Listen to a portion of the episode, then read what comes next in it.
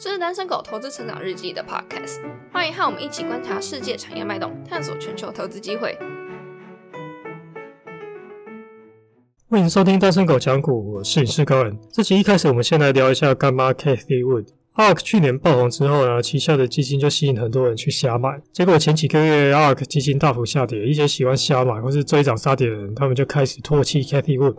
CNBC Mad Money 的主持人 Jim Cramer 也对他有蛮多的批评。那我是觉得喜欢瞎买或者是追涨杀跌的人，在 ARK 的基金上面赔钱是蛮正常的啦。KTV 从以前到现在讲的其实都一样啊，他们看的是一种长期的破坏式创新。股票要纳入他们的投资组合，标准是五年 IRR 有十五趴以上的潜力。买了 ARK 的基金追高杀低，然后赔钱，然后再去批评 KTV 的人，我猜八成应该是根本都没有看过他过去的报告和谈话。ARK 的 YouTube 频道上面有一系列的影片，叫做 In the Know，Katy Wood，是 Katie Wood 在讲说他对于市场啊、经济、产业、个股的看法。这个系列的影片一直都蛮有料的，而且其实蛮准的。比一般我们看到的财经媒体有营养很多。那本来网络上好像已经没什么在谈 ARK，最近 ARK 的基金 YTD 的绩效转正，我们现在又看到一些报道。那我们就来稍微聊一下最新一集的 In the Know with Katie Wood，他说了什么？Katie Wood 他这集聊的内容包含财政政策、货币政策、债市、油价、就业报告、汽车销售，还有消费、零售库存、特斯拉，还有比特币等等。那我从里面挑几个来讲。但是为什么债券市场的价格持续上涨？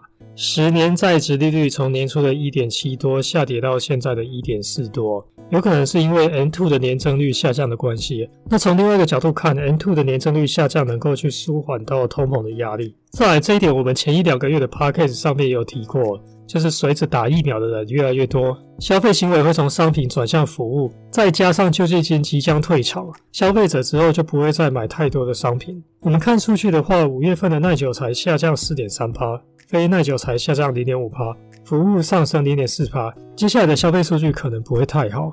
另外，刚刚也提到木材啊，中国的猪肉还有铜价都在下跌。这可能是这些商品周期性循环的高峰木材从高点下跌了大约五十三趴，在一个多月内的时间就腰斩了。像这种大宗商品投资啊，短期可能是可以大赚，可是难就难在趋势反转很难抓，因为大宗商品完全是看供需决定，长期要赚钱不容易。而且新闻它不会报在起涨前，它只会在接近历史新高或者是创新高的时候才去报道。通常当小散户看到这些新闻的时候，离高点可能也不远了。KTV 也说呢，市场资金现在正在从价值股转回到成长股。债券市场最近的表现呢，可能是在暗示将来会有更多的通货紧缩压力。他认为说，这波科技创新会导致良性的通缩。而几个重点大概是这样。那因为干妈也有提到一点特色啊，我也简单聊一下好了。上周特斯拉公布第二季的交车量，去年第二季是九万零六百五十，今年第二季是二十万一千两百五十，成长了一百二十二 percent 如果我们看久一点，三年前，二零一八年第二季的交付量是四万零七百四十，今年跟三年前比呢，是成长了三百九十四趴。不只是特斯拉大幅成长哦，中国的新能源车占整体销售比已经是双位数了，中国车厂也都有强劲的成长。除了我们熟知的这些车厂以外呢，中国电动车供应链也存在很多的机会，这个之后有时间再来仔细讲。最后，我们来聊一下交易跟投资。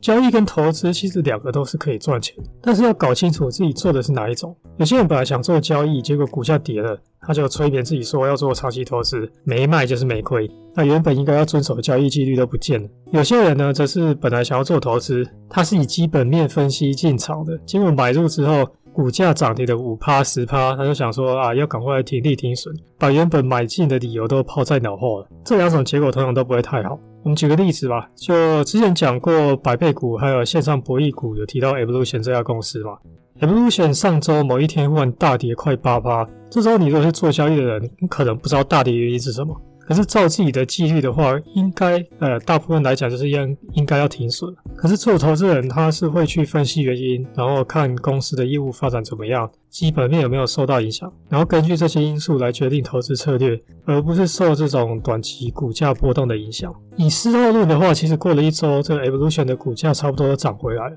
可是你想做交易，就要遵守交易纪律。想做投资的话，就是要对这个市场的波动有正确的认知。假设股票未来能有几倍的涨幅，在上涨的过程中，股价也不可能是一路向上的嘛，一定会有起起伏伏的时候。但投资人要去忍受这种股价波动，在心理上也不是那么容易。大家可以听听看，被人称为成长股之父的投资大师费雪他是怎么说的。他认为说，决定投资者长期报酬的核心要素只有一个，就是企业本身。除了这个以外，其他要么是不重要，要么就是不可知。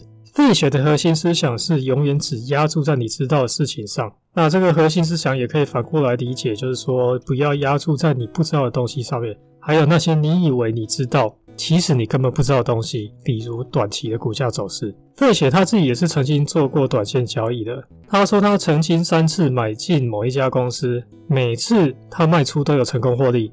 那这些交易表面上是很赚钱，但是费雪后来回顾呢，他就说他渐渐的理解到这些举动是多么的愚昧可笑。理由是呢，第一个这些事情花掉他原本可以用来处理其他事情的时间，可是赚的钱相对于冒的风险来讲根本就不值得。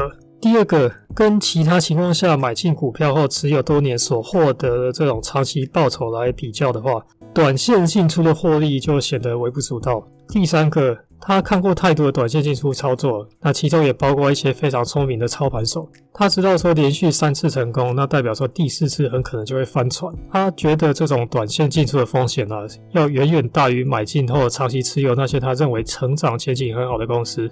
费雪认为说，去识别出杰出企业是很有可能的。虽然说好公司本身是很难找的，可是如果投资者掌握正确的原则，还是能够以很高的准确率去分辨出杰出和平庸的公司，准确率甚至可以高达九成以上。那相比之下呢，预测某只股票未来六个月的走势则是困难得多。他认为正确预测股票短期走势的几率，正确的话顶多六十趴而已。那你因为六十帕的正确率去这种影响因素，然后把这个正确几率高达九十帕持股去卖掉，这一点都不合理。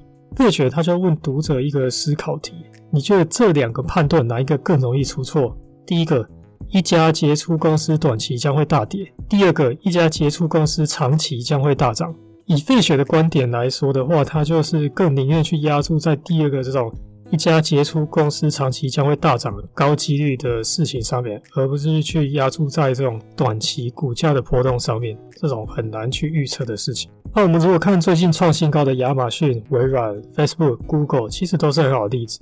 我们反正之前有分享过一篇费雪的文章，我觉得对想做投资人来说是很有参考价值的。这篇文章还有 Katie Wood 影片连结都会放在 Podcast 下面。我们这期就讲到这边，那有问题的话，欢迎五星留言，会在下期的 Podcast 中回答。拜拜。如果喜欢我们节目的话，请帮忙留下五星好评，在 Facebook 和 YouTube 搜寻“单身狗投资成长日记”，可以找到更多丰富的内容。感谢您的收听，我们下期再见。